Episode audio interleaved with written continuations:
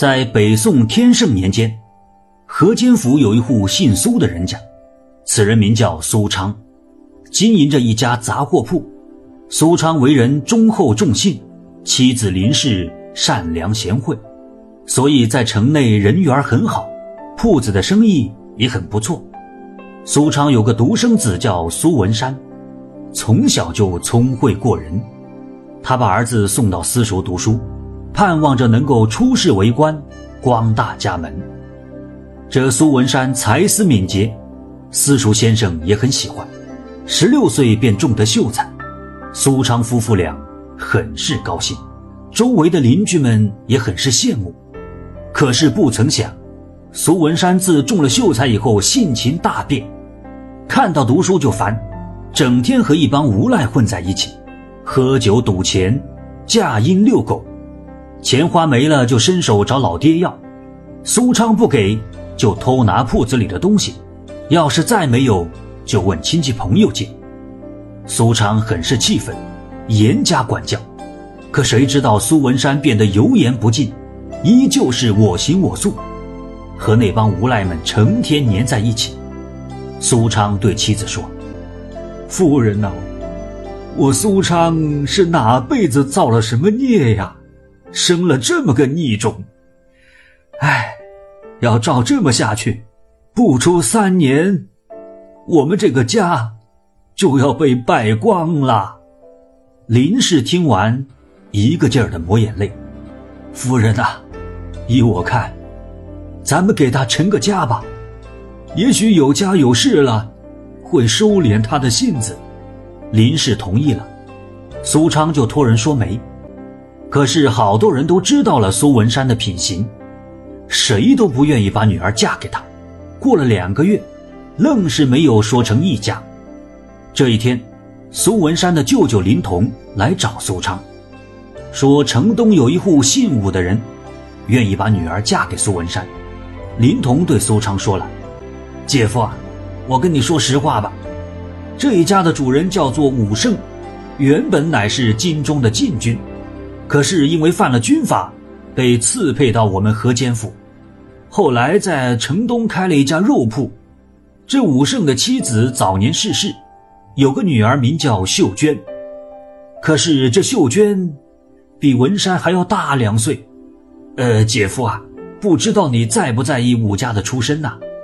哎呀，看你说的，这有什么在意不在意的？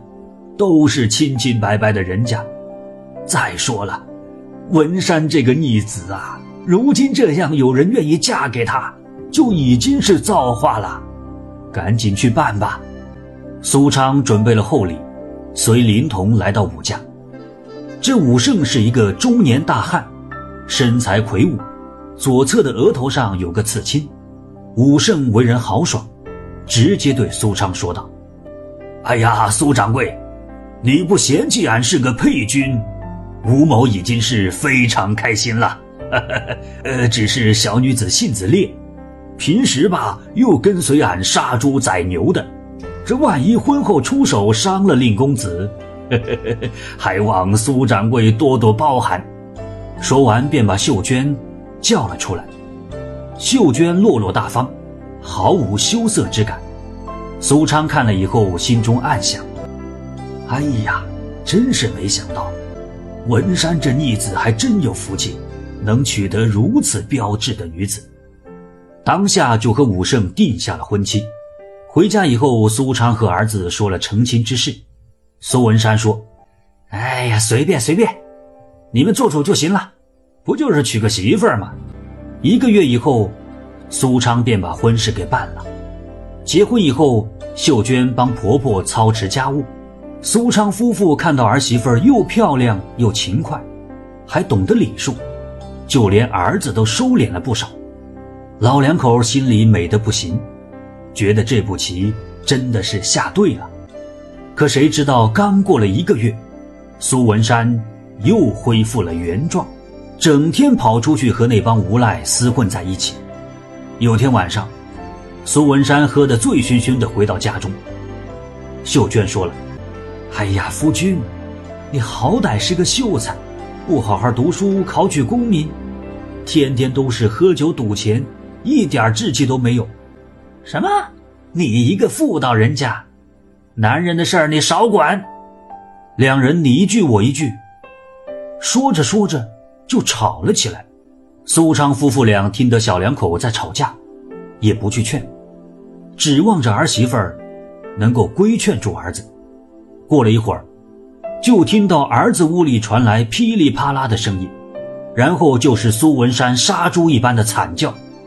林氏担心儿子，想过去看看，苏昌拦住了：“哎呀，老伴儿啊！”看什么呀？这小夫妻俩打架，我们劝什么？说实话呀，我倒是巴不得儿媳妇儿好好教训教训这个逆子。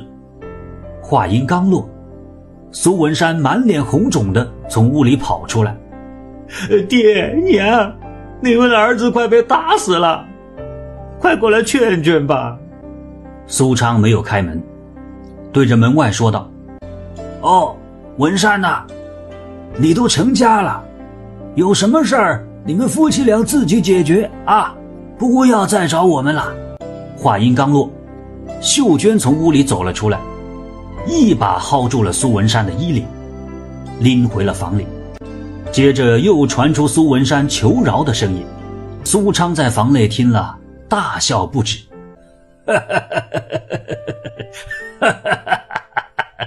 这个逆子啊，终于有怕的人了。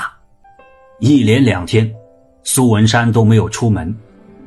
秀娟到书院里拿回了一些书，让苏文山读书。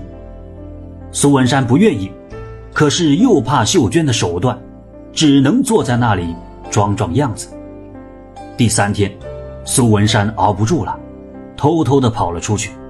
谁知道刚和那帮无赖们喝到一半。秀娟就来了，一把抓住衣领，拖了回去。那帮无赖朋友们哪里见过这种阵仗，都愣住了。从此以后，只要苏文山出去瞎混，秀娟就把他拎回来暴揍一顿。苏文山和父母哭诉，父母也不管。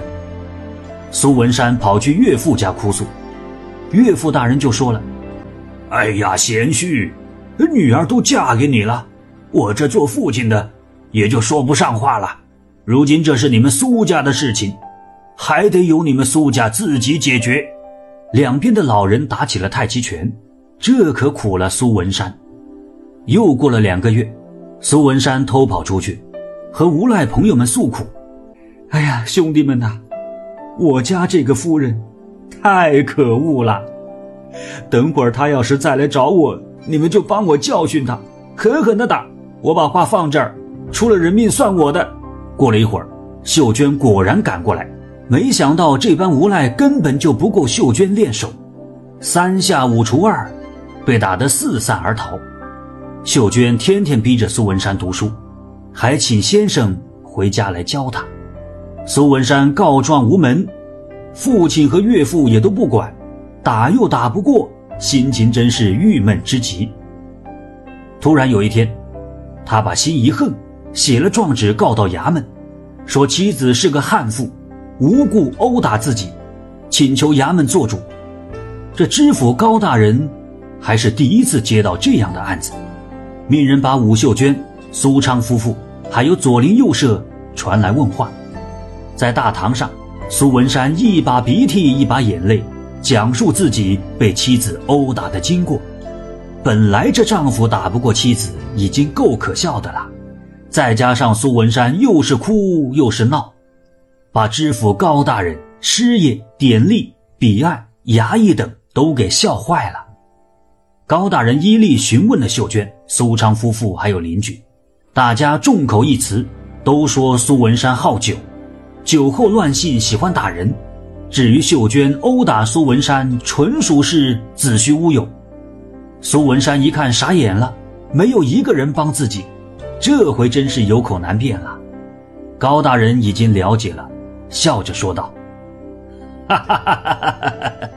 苏文山，你是一名秀才，乃是知书达理之人，贪恋杯中之物，沾染赌博，已是不对；酒后殴打妻子，更是无礼。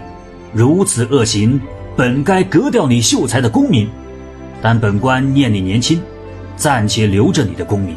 可这赌博酗酒乃是恶行，本官要打你二十大板，以儆效尤。如若以后再犯，绝不饶恕。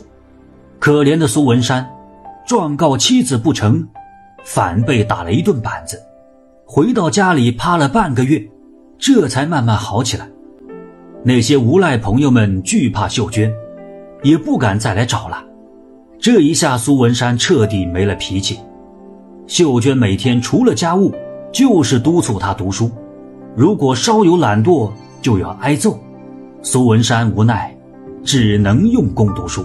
他本来就很聪明，再加上刻苦攻读，不到一年便大有长进。就连河间府有名的宋举人对他的文章都是赞赏有加。得到了虚荣心的满足以后，苏文山更加用功读书，而妻子秀娟也不再体罚丈夫，反而对丈夫呵护有加。